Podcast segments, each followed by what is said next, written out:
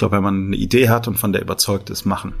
Ja, lass dich durch nichts aufhalten. Sei, na, natürlich sei reflektiert und such Gespräche und Austausch und nicht mit dem Kopf durch die Wand, aber traust dir zu und, und äh, leg los. Willkommen zu einer neuen Folge des Neue Gründerzeit Podcasts. Mein Name ist Fabio und ich sitze heute mit den Tonis Gründern in Düsseldorf. Neben mir sitzen Markus und Patrick. Und ganz zu Anfang würde mich jetzt einfach mal interessieren, was ist die Tony-Box eigentlich? Ja, es ist ein sehr schönes, emotionales Abspielgerät für Kinder zwischen drei und zehn Jahren, das so funktioniert, dass man Figuren, die nennen wir Tonis, auf dieses Gerät erstellt und ein Hörspiel sofort anfängt abzuspielen oder Musik oder Hörbücher, je nachdem, Audio-Content. Das Schöne daran ist, dass es äh, sehr simpel in der Bedienung ist, dass schon kleinste Kinder in der Lage sind, autark, egal wann sie wollen, wo sie wollen, was sie wollen, hören zu können und ihnen ähm, Freiheit gibt, ohne dass sie die Eltern äh, einbeziehen müssen. Ähm, ich glaube, das ist so das, das große Geheimnis auch des Erfolgs, ähm, weil Kinder dadurch natürlich super glücklich sind. Sie haben Erfolgserlebnisse, sie können das konsumieren, was sie konsumieren möchten. Und Eltern äh, sind per se immer stolz, wenn ihre Kinder was können. Äh, und das ist mit der Tonybox sehr einfach. Was war denn damals für dich diese Idee, die alles ins Laufen gebracht hat? Oder der Wunsch oder das Problem, was du damals lösen wolltest? Das fing an im Kinderzimmer meiner Töchter. Die waren damals drei und fünf Jahre alt. Ähm, und wir hatten ständig kaputte CDs zu Hause, die zerkratzten, weil sie über den Boden äh, gerutscht sind. Oder meine Kinder, die nicht in die Hülle getan haben, was in dem Alter ja ziemlich normal ist. Und das hat irgendwie genervt. Und dann haben meine Frau und ich nach einer Alternative dazu gesucht. Ähm, ich bin zwar ein sehr digitaler Mensch. Ich habe ja auch lange in der Digitalwirtschaft gearbeitet. Und wir waren dann sehr überrascht, dass es eigentlich kein wirklich kindgerechtes Abspielgerät für, für Hörspiele gab, so aus unserer Elternperspektive da ich selber mit Hörspielen sozialisiert bin, äh, mit drei Fragezeichen, fünf Freunde, so in den Ende 70er, Anfang 80er Jahre, war das so der Moment, wo ich dachte, ich bin jetzt ähm, Anfang 40, es wird Zeit mal was Neues zu machen, äh, die Agenturwelt zu verlassen und ähm, meinen Kindern ein solches Produkt zu bauen. Das war so ein bisschen der Ausgangspunkt. Dann habe ich lange an der Idee gearbeitet, ähm, aber so lange war es eigentlich gar nicht, aber mich da intensiv mit beschäftigt. Und irgendwann kam dann ähm, auch die Idee zur Tony-Box, ausgelöst durch einen Struppi von Tim und Struppi. Und ich dachte mir, wie wäre es eigentlich, wenn ich diese Figur nehme und auf ein, eine Hardware stelle und es wird direkt ein Audiofile abgespielt. Das war so ein bisschen der, der Moment, wo ich ähm, die, die Idee auch zum Produkt hatte. Und dann habe ich ähm, sehr schnell realisiert, äh, dass ich vielleicht vieles mitbringe, was auch äh, wertvoll ist, um sowas auf die Beine zu stellen, aber vieles eben auch nicht. Und da fiel mir Markus ein, äh, weil wir uns beide im Kindergarten unserer Kinder kennengelernt haben. Wir haben ja zusammen Vorstandsarbeit gemacht und äh, kannte seinen beruflichen Background und habe dann Markus ähm, gefragt, ob er nicht ähm, äh, mitmachen möchte bei der Umsetzung dieser Idee. Kannst du dich da noch dran erinnern, als du gefragt wurdest? Ja, klar. Er hatte erstmal eine SMS, dann war er auch sauer, weil ich mich da zwei, drei Wochen nicht drauf gemeldet habe. Weil ich muss dazu sagen, ich war, das war bei mir dann eine sehr turbulente Zeit. Ich hatte den Kopf überall und nirgendwo. Und dann kam Patrick mit der natürlich großartigen Idee, aber es hat bei mir ein bisschen gedauert, bis ich geantwortet habe und dann haben wir uns aber dann zusammengesessen und ähm, das Schöne war, Patrick hat ja diesen, äh, diesen Mockup, also diesen Prototypen aus weichem Schaumstoff zusammengebastelt, ja, so also ziemlich nah mit den Ohren, so wie man das heute eigentlich schon kennt. Und dann an einem Meeting den Günter Kastenfrosch oben drauf gestellt und dann war klar, dass das, das müssen wir zusammen machen. Und wie hat die Reise dann für euch angefangen? Also was waren da so ich meine, ihr sitzt jetzt hier als, als Unternehmer, als, als Leute, die profitabel sind, ihr, ihr schreibt grüne Zahlen, aber wie beginnt man so eine Reise? Ich meine, das Mockup war irgendwie da, aber was sind da so die ersten Schritte für euch gewesen? Also ich glaube, extrem wichtig war, dass ähm, was für einen Kreativen, ich ja, habe ja einen kreativen Background, gar nicht so selbstverständlich ist. Ähm, man, man ist ja eher so voller Selbstzweifel immer wieder in, in irgendwelchen Dingen, die man macht. Und ähm, das war so ein Moment, wo ich wirklich zu 1000 Prozent von der Idee überzeugt war und wusste, dass das wird funktionieren. Also jetzt nicht in der Dimension, wie wir es jetzt auch erlebt haben, aber ich wusste, dieses Produkt hat ähm, seine Berechtigung. Und das war erstmal, glaube ich, so die wichtigste Zutat. Und dann läuft man los. Dann merkt man äh, in, der, in der Auseinandersetzung mit, der, mit dem Projekt, mit dem, was man realisieren möchte, was für Komponenten man benötigt äh, in Bezug auf, ähm, auf das Produkt, aber auch Vertrieb, Marketing, Team, Finanzierung. Man widmet sich den ganzen Themenblöcken und versucht, die zu lösen. Und das Schöne ist, wenn man ja, am Anfang alleine zu zweit, zu viert, zu sechst unterwegs ist, es gibt unglaublich schnelle Entscheidungsprozesse, weil es geht nur dann weiter, wenn wir Entscheidungen treffen unterwegs. Und dann kann man wirklich äh, Megasteine aus dem Weg rollen. Und das haben wir in den ersten drei Jahren Jahren halt also permanent gemacht. Wir sind natürlich auch äh, viel gestolpert, aber wir haben alles aus dem Weg geräumt, haben zum Glück nicht gesehen, was für eine Mammutaufgabe das eigentlich ist. Aber wir waren halt besessen davon, dieses, dieses Produkt in einer Top-Qualität auf den Markt zu bringen. Die Dimension mit der dahinter, mit der wir uns gar nicht so sehr beschäftigt. Also noch, wir haben noch gar nicht Richtung Inter Internationalisierung gedacht zum Beispiel. Äh, für uns war das ein Produkt für Düsseldorfer Kinder äh, in gewisser Weise, dass wir jetzt über über ähm, in den USA verkaufen im letzten Winkel der US, äh, USA in Alaska. Das ähm, da haben wir natürlich irgendwie nicht ansatzweise von geträumt. Ne? Das war weit weg. Aber mal vielleicht mal zu dem, wie wir gestartet sind, so mal konkret haben wir dann gesagt, wir müssen die Idee, die wir hatten, ja auch irgendwie technologisch umsetzen. Das waren so die ersten Schritte. Also erstmal einen gewissen Schutz draufpacken. Also wir hatten im, wir haben unseren ersten Gesellschafterkreis so zusammengebaut aus Family und Friends. Das ist also, wenn du jetzt mal so auf, auf Gründung guckst, dann haben dann hier aus Düsseldorf eine sehr bekannte ähm, Patent- und Markenrechtskanzlei, äh, Arnold Ruß. Und was ja natürlich auch, das erste Geld haben wir eingesammelt. Wir haben so die, ähm, das äh, Startkapital waren ja 600.000 Euro bei uns, mit dem wir losgelegt sind. Also es war so die Kombi aus Patentschutz, ähm, Techno Technologie nachweisen und natürlich auch Gründungskapital. Plus natürlich, was wir viel gemacht haben, was glaube ich ähm, auch extrem hilfreich war. Wir haben äh, mit vielen Leuten gesprochen permanent. Also wir haben sind ja relativ alte Gründer mit über 40 gestartet. Ähm, wir haben halt in unserem Netzwerk extrem viele Gespräche geführt in alle Richtungen und die Idee abgeklopft sozusagen, ne? geschaut, irgendwie können alle damit was anfangen. Und da war es eigentlich ganz cool zu sehen, dass wir, weil wir so branchenfremd waren, wir ähm, an vielen Stellen wirklich komplett anders gedacht haben, uns dem Thema auch anders gewidmet haben, als ähm, Personen, die aus der Branche selbst kommen, wahrscheinlich jemals getan hätten.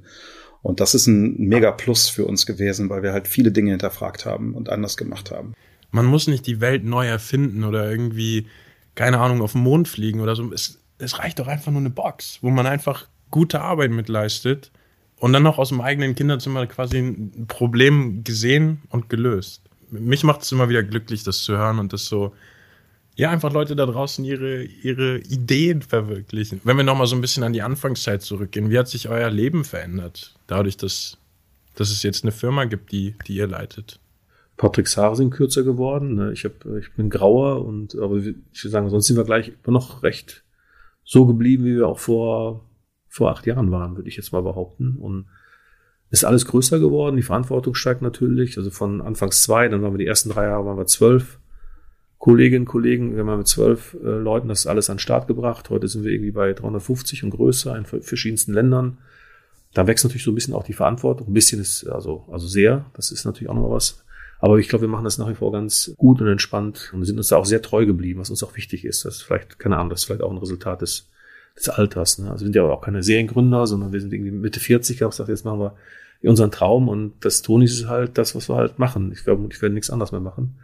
Und das Verein hat sich, also wie bei dir, aber so viel hat sich nicht geändert. Ich glaube, also wir haben uns, glaube ich, nicht so dramatisch verändert, würde ich auch komplett unterschreiben. Aber natürlich hat sich so mein, mein Arbeitsleben dramatisch verändert in der, in dem Moment, wo ich entschieden habe, das zu machen. Ich war angestellt viele Jahre und dann hat sich natürlich auf dem Weg hierhin, ne, wenn man zu zweit unterwegs ist, fühlt sich das anders an als jetzt mit, mit äh, weit über 300 da verschiebt sich einiges, aber ich würde auch sagen, das ist eigentlich überschaubar und wir sind da auch immer bei uns selbst geblieben. Gibt es da bei euch irgendwie, wenn ihr zurückkommt, habt ihr irgendwie, es gibt ja immer mal wieder so, so Schneidepunkte oder Wendepunkte, wo ihr rückblickend sagen könnt, da hat es irgendwie, das war genau der letzte Prozent, der gefehlt hat oder sowas? Irgendwie. Also natürlich gab es auch äh, Hindernisse, die wir nehmen mussten, klar. Ne? Also wir hatten äh, bei der Entwicklung zum Beispiel eine große Herausforderung, was das Nähen der, ähm, der Hülle angeht zum Beispiel. Die Nähte sind inspiriert von ähm, Autositzen, Cup-Nähte heißen die. Das ist mit dem Material, was wir verwenden, das ist ein, ein hochwertiges, ökologisch äh, nachhaltig ähm, entwickeltes äh, Kunstleder von einer deutschen Firma, Hornschuch. Und äh, das wollte ich unbedingt haben, das Material. Habe ich hier in Düsseldorf-Versen in so einem Ledergroßhandel gefunden. Und diese Kappnähte sind in diesem kleinen Format sehr schwer umzusetzen, weil das Material ein bisschen zu dick dafür ist. Das hat wirklich äh, Monate gedauert, bis wir ähm, jemanden gefunden hatte, der das in der Qualität, die wir akzeptiert haben, die, gut, die wir gut fanden, umsetzen konnte. Äh, das war so ein Moment, wo wir äh, aufgeatmet haben, als wir gemerkt haben, wir haben das Problem gelöst. Wir hatten parallel so, so einen Plan B entwickelt mit einem anderen Material, aber eigentlich wollten wir unbedingt das. Aber das sind dann im Verhältnis zu dem, was wir gebaut haben, überschaubare Themen, würde ich mal sagen. Aber es gab nicht diesen einen Schlüsselmoment, das würde ich jetzt nicht so sagen. Hast du einen gehabt? Nee, ich, also auch nicht so den, aber ich glaube was schon, äh, ich weiß nicht, ob das jetzt Glück ist oder ein äh, Geschenk des Alters, dass wir äh, extremst Glück hatten mit den Partnern, die wir ausgewählt haben. Zum Beispiel die, mhm. allein nehmen wir die, die Familie Kraut, die, äh, die unsere Tunis ja produziert, die werden ja handbemalt in Tunesien die damals auch von der Idee zu begeistern, sind wir Weltmarktführer für Spielfiguren, war, glaube ich, ein, ein Riesenschritt, der uns damals gar nicht so bewusst war. Also wir haben, oder Logistiker oder der Produzent, der Helge, das ist ein Däne, der unsere Box produziert in Nanjing, die sind ja heute, die sind unsere Partner, wo wir damals mit einem Mockup und ein paar PowerPoints rein, haben gesagt, wir haben was Großes vor und dann vermutlich sind 90 Prozent sagen, hau ab, ja, und die sind dann irgendwie, waren auch begeistert von der Idee und sind heute alle immer noch unsere Partner. Und ich glaube, gerade das Thema Produktion, das ist ja eine, eine Schlüsselfunktion bei uns, hat uns ähm, am Anfang richtig äh, gut getan und auch großen Teil zum Erfolg beigetragen, glaube ich. Ein, ein Moment, der, wo man vielleicht selber begriffen hat, dass man was ähm, richtig Geiles baut, das war ähm, so rückblickend vielleicht die, die Messe 2016 in Nürnberg. Nürnberg ist nun mal die größte Spielwarenmesse der Welt, ähm, sehr international. Wir hatten einen sehr schönen Stand und wir waren plötzlich draußen in der Öffentlichkeit. Das war ein krasser Moment, weil der, der Stand immer voll war. Wir bekamen stündlich immer mehr Zulauf, als ich das rumsprach. Da konnten wir greifen so ein Stück weit, ähm, weil uns das auch jeder sagte, der aus der Branche kam. Das ist die erste Innovation in der Spielzeugwelt seit mindestens zehn Jahren. Und alle sprechen und tuscheln und wollen mit dir, mit dir quatschen und wissen, was das ist und wie es funktioniert. Und das war so ein Moment, wo ich persönlich zum ersten Mal äh, greifen konnte, dass das ähm, echt was richtig Gutes werden kann. Ja, und dann an, an einen Moment, den ich mich noch gut erinnern kann, ist ein Meeting gewesen bei einer großen Warenhauskette Deutschlands, wo der Einkaufsleiter doch eine recht wichtige Person in der Spielzeugbranche ist, eine rechte Koryphäe. Und der hat uns gespiegelt, dass wir dann wirklich ähm, großartiges Produkt haben, eine absolute Innovation für die Spielzeugbranche. Und wenn solche Personen an dieses Produkt glauben, dann muss da wohl was dran sein. Wir haben jetzt auch viel über Erfolg geredet, über diese positiven Dinge, die das auch alles in euer Leben gebracht hat. Aber wie ist denn das wenn man dann manchmal abends nach Hause geht und dann kommt vielleicht doch irgendwie Selbstzweifel oder gerade das Thema Verantwortung auch einfach, wie geht man damit um, wenn auf einmal 300 Leute bei einem auf der Gehaltsliste stehen und man denkt so, okay, wir gucken irgendwie, dass die ihre Miete zahlen oder ich will nicht Negativseiten sagen, aber Erfolg hat beides. Erfolg ist nicht einfach nur cool. Erfolg ist auch, tut auch manchmal weh, glaube ich. Wie, wie geht man damit um? Ja, also kostet auf jeden Fall unglaublich viel Energie. Ne? Das ist so, das äh, merkt man irgendwann auch. Aber ich habe ehrlich gesagt keine einzige Nacht nicht gut geschlafen, also zumindest nicht wegen wegen Tonis. Ich habe auch überhaupt kein Problem mit der Verantwortung. Ich glaube, dass wir eine fantastische Chance haben, ein tolles Unternehmen weiterhin zu entwickeln und zu bauen. Und jeder kann seinen Beitrag bei uns dazu leisten. Und wir haben ein tolles Team. Wir gehen sehr verantwortungsvoll mit der Situation um. Wir versuchen die richtigen Entscheidungen zu treffen. Wir tun es vermutlich nicht immer, aber Zumindest ist das unser Anspruch und konnten das in der Vergangenheit, glaube ich, auch ganz gut hinbekommen und nachweisen. Ich glaube, es ist eher dass man so sehr unter Feuer ist, jahrelang, dass man irgendwann gar nicht mehr so richtig merkt, wie viel Energie das auch kostet. Weil es eben noch schwieriger ist, auf, auf sich selbst aufzupassen, wenn man die ganze Zeit voll Adrenalin ist. Das ist so ein bisschen die Kehrseite der Medaille, dass man äh, durch den Erfolg ein Stück weit ja, vielleicht auch die Augen vor dem verschließt, ähm, was für Körner man auch lässt, weil man eben rund um die Uhr nur an das Thema Tonis denkt. Was hast du Druck? Nee, ne? Du bist ja auch entspannt. Ja, schon relativ viel, aber das, ich bin auch also ruhig, entspannt, schlafe extrem gut. Also es war früher deutlich anders. Aber du brauchst halt diesen Rückhalt, du brauchst dieses Miteinander mit Patrick. Ich muss auch sagen, wir sind ja im Moment auch permanent erfolgreich. Das ist ja auch noch so. Was ist, wenn mal so eine erste richtige Krise kommt? Wir können ja auch locker reden, weil bisher geht es ja nur steil nach oben. Das ist also, das ist ja auch nochmal ein Riesenunterschied. Ich meine, das ist halt Firmen, die es länger gibt wir haben jetzt gerade Fünfjähriges, also wir reden ja teilweise hier von uns, als ob es schon 50 Jahre gibt. Vielleicht wird das ja auch mal anders und dann gucken, wie man dann damit umgeht. Aber im Moment schwimmen wir von einer Erfolgswelle auf der anderen. Das ist auch nochmal ein, dann vielleicht leichteres, mit Druck umzugehen. Ja, und dazu kommt auch noch, dass wir beide vom Typ her ganz gut auch abgeben können, loslassen können. Ne? Also wir sind keine Kontrollfreaks und wir haben das große Glück, dass äh, wird sich natürlich wahnsinnig viel mal auf uns beide fokussiert als Gründer, aber wir haben halt auch ein fantastisches Team wir sind total entspannt auch darauf, das Team eben auch äh, machen zu lassen. Und das macht das ähm, Leben noch mal einfacher. Ich will, so ein bisschen hört sich das für mich an, als es auch so eins eurer Erfolgsrezepte keinem beweisen wollt. Ihr macht's einfach. Ja, schön zu sehen. Ich würde vielleicht jetzt noch mal so ein bisschen über Düsseldorf quatschen. Ich meine, ihr habt in dem Briefing, was ich bekommen habe, stand ganz unten so, Düsseldorf ist und bleibt unser Standort. So, war, warum diese Düsseldorf-Verbundenheit? Das ist einfach, kommt ihr beide aus Düsseldorf? Also ich bin gebürtiger Düsseldorfer, habe hier auch fast immer gelebt und bin hier einfach auch sehr glücklich. Jetzt haben wir beide Familie hier, Kinder, die äh, in Schulen sind. Ähm, also dieser Drang, in die große weite Welt zu gehen, ähm, den hatte ich so mit Anfang 20. Ähm, ich war da mal ein Jahr in Amsterdam, das ist jetzt nicht die große weite Welt, aber anders als Düsseldorf, definitiv. aber ich bin hier halt äh, gut vernetzt. Ich habe viele Freunde hier, meine, meine Familie ist zum Teil noch hier. Ich sehe jetzt keinen Grund äh, für mich persönlich wegzugehen. Und als ähm, Unternehmen es ist es eigentlich auch ein perfekter Standort hier. Ne? Also was, was so ein bisschen, also wir sind jetzt inzwischen auch, wir haben ein Büro in Hamburg, ein Büro in Schwäbisch Gmünd, also dort, wo wir Bereiche aufgebaut haben, wo vielleicht auch das Personal so nicht so leicht zu bekommen ist, oder die Kompetenzen nicht so in der Stadt sind, sind wir ja auch weggegangen oder haben woanders Standorte aufgebaut in Deutschland. Aber vom Grundsatz her ist das halt auch wir Leute, die kreativ sind, die was entwickeln wollen, die Bock haben, was zu bauen, ist Düsseldorf einfach ein perfekter Standort. Ich bin eigentlich sehr happy hier und für Markus, obwohl er Siegerländer ist, ganz genauso.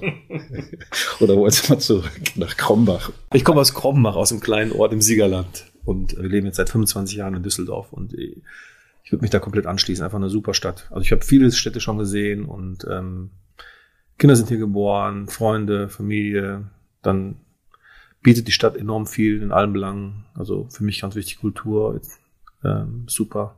So für uns als Tonis, wir haben immer mal wieder, wieder auch Ab Anfragen bekommen aus anderen großen Städten, Metropolen, weltweit sogar, ob wir nicht äh, Lust hätten, da hinzukommen. Ähm, das geht natürlich irgendwann auch gar nicht mehr, weil die kannst ja nicht einfach 50 Leute verpflanzen. Äh, ähm, und wir haben einfach fantastische Leute, ähm, die, da würden wir einige von verlieren. Und ähm, die Rahmenbedingungen sind für uns als, als Unternehmen in Düsseldorf auch so gut, dass es auch aus der Perspektive eigentlich überhaupt keinen Grund gibt.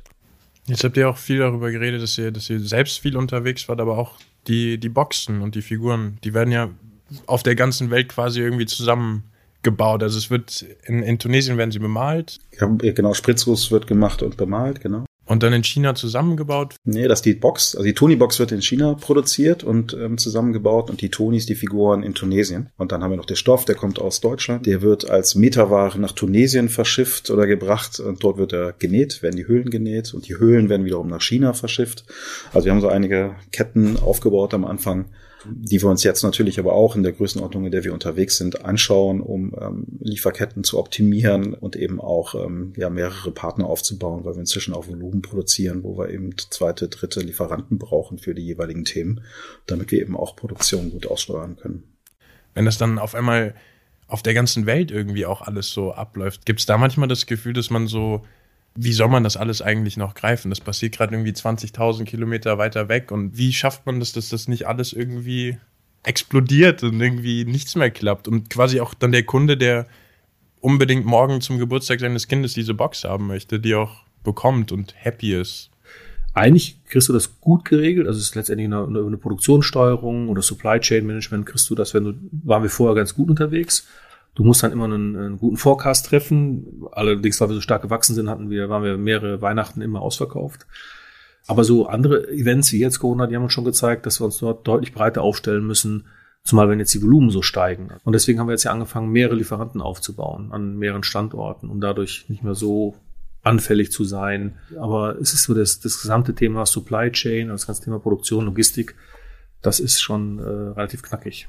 Wie sieht denn das aus mit Preisen und Auszeichnungen, die ihr so bisher angesammelt habt? Was ist das auch für ein Gefühl, wenn man dann auf einmal was in der Hand hält? Natürlich ist es das Produkt auf der einen Seite, auf der anderen Seite aber auch, hey Jungs, das, was ihr da macht, das ist cool, das ist gut. Kommt mal hier oben auf die Bühne und, und holt euch mal euren Preis ab. Wir sind ja von der Wirtschaftsfrau auch zum innovativsten Mittelständler Deutschlands ausgezeichnet worden. Mal vor, ich glaube, anderthalb Jahren war das. Nee, sonst machen Preise, anfangs waren Designpreise sehr viele, die wir äh, hoch und runter gewonnen haben. Wir haben ähm, jüngst haben sind wir vom, vom Manager-Magazin als Gamechanger. Also das da waren, das muss man schon sagen, das ist schon war sehr beeindruckend, weil das bisher alles nur Riesenunternehmen bekommen haben. Also von den, Preisen, das war ja zusammen mit BioNTech, den Deutschen Gründerpreis. Das fand ich auch sehr, sehr, sehr beeindruckend, weil in den Preisen guckt immer, wer, wer vergibt die, wer steht dahinter. Nochmal in Perspektive zu ähm, doch relativ jungen Unternehmen, die wir sind, ist das schon, finde ich, extrem viel, was wir an, an Preisen äh, bekommen haben, muss man schon sagen. Also und das ist nicht nur in Deutschland, das geht ja auch in äh, USA oder England. Äh, also das, das kriegen wir überall Preise irgendwie. Wenn ihr jetzt in die Zukunft guckt für euch, ihr habt jetzt den Aktiengang, der irgendwie bei euch auf dem, auf dem Plan steht, aber so auch persönlich, habt ihr Dinge, wo ihr sagt, das würden wir gern einfach irgendwie noch zusammen rocken, da haben wir Bock drauf, das kommt irgendwie noch. Ich glaube, was spannend ist jetzt in der Tat erstmal jetzt diesen, diesen Börsengang auf die Beine zu stellen und dafür Sorge zu tragen, dass Unternehmen äh, weiterhin so diese DNA behält, die, die uns ausgezeichnet hat. Also natürlich wird uns das auch ein Stück weit verändern. Das ist auch gut so, weil es dann ein Stück weit andere Spielregeln gibt und auch eine, eine grundsätzlich andere Situation. Aber Es ist super zu sehen, wie viel Professionalität immer mehr bei uns einzieht. Wir haben richtige Champions League Leute am, am Start inzwischen. Das ist so geil von denen zu lernen und das zu sehen und mitzubekommen, wie wir uns weiterentwickeln. Das haben wir in den letzten Jahren immer gut hinbekommen. Ähm, aber trotzdem diese DNA beizubehalten, die uns eigentlich auch ausmacht. Also das ist das, was wir auch oft gespiegelt bekommen, vor allen Dingen von den Leuten, die jetzt in den letzten zwölf Monaten zu uns gekommen sind, ähm, dass wir ein sehr außergewöhnliches Unternehmen sind, ähm, was auch eben so ein bisschen die, die Kultur angeht und der Art, die Art und Weise, wie wir miteinander umgehen. Und das ist das, was mich irgendwie am meisten umtreibt und was mich am meisten begeistern würde, wenn wir das wirklich gut hinbekommen. Und auch dann werden alle anderen Dinge wie Erfolg und so weiter und so fort irgendwie dem wieder folgen. Aber das müssen wir hinbekommen.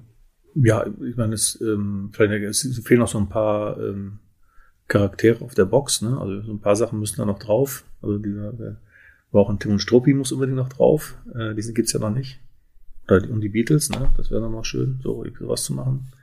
Und ähm, ich meine, wir sind jetzt, was, wir sind jetzt am Anfang in, bei der Internationalisierung, das ist jetzt auch nochmal eine sehr spannende Phase. Das ist jetzt in ähm, sehr erfolgreich in den USA auch gestartet äh, vor einem Jahr und sind jetzt im September in Frankreich gestartet. Jetzt auch nochmal sehr spannend zu sehen. Und dann wirklich die, äh, das haben wir irgendwann ja mal gesagt, so irgendwie äh, aus Tonis für Patricks Kinder, dann für Düsseldorfer Kinder wird jetzt so irgendwie Tonis eigentlich für alle Kinder. Und ich hatte irgendwann mal so, wir haben das so viele Kindern präsentiert, diese Box und jedes, und jedes Kind, egal welche Herkunft oder sozialen Schicht, wenn du das draufstellst, lachen die, freuen die sich. Ne? Und das, glaube ich, dass sie alle gleich sind und äh, deswegen jetzt auch nochmal zu sehen, wie das, dass es eben auch in anderen Ländern funktioniert, ähm, bis hin irgendwann mal sogar nach Asien. Das wäre auch nochmal ein rechter, ja, das wäre auch nochmal recht fett, wenn das klappen würde. Ganz langfristig ist ja das, wovon wir immer träumen, dass in 20, 30, 40 Jahren ähm, Menschen auf den Speicher gehen, in den Keller gehen, die Tony-Box wiederfinden, so verstaubt irgendwo im Karton liegt mit ein paar Tonis, äh, das auspacken, halt die Figur aufstellen und dann zurückgebeamt werden, so in ihre Kindheit und hoffentlich ähm, tolle Erinnerungen haben an, an ihre eigene Kindheit und ähm, ein Stück weit eben auch in Verbindung mit der Box. So das und das weltweit, das, ähm, das ist gigantisch, die Vorstellung. Also das, das wäre schön. Danke, Jungs. Also das hat total Spaß gemacht, euch gerade zuzuhören. Danke dir. Dass ihr ja. so einfach ein paar Einblicke in eure Welt gegeben habt. Und ich drücke euch die Daumen. Macht einfach so weiter, wie es bisher auch macht. Also das ist, äh, macht einfach Spaß zuzuschauen, zu, zu zuzuhören, zuzugucken. Und da sind wir am Ende einer weiteren Folge angekommen. Danke fürs Zuhören und danke fürs Einschalten. Und falls du jetzt Lust hast, direkt weiterzuhören, kannst du das super gerne auf der Podcast-Plattform deiner Wahl tun oder einfach im Internet vorbeischauen auf gründen.nrw. Bis zur nächsten Folge.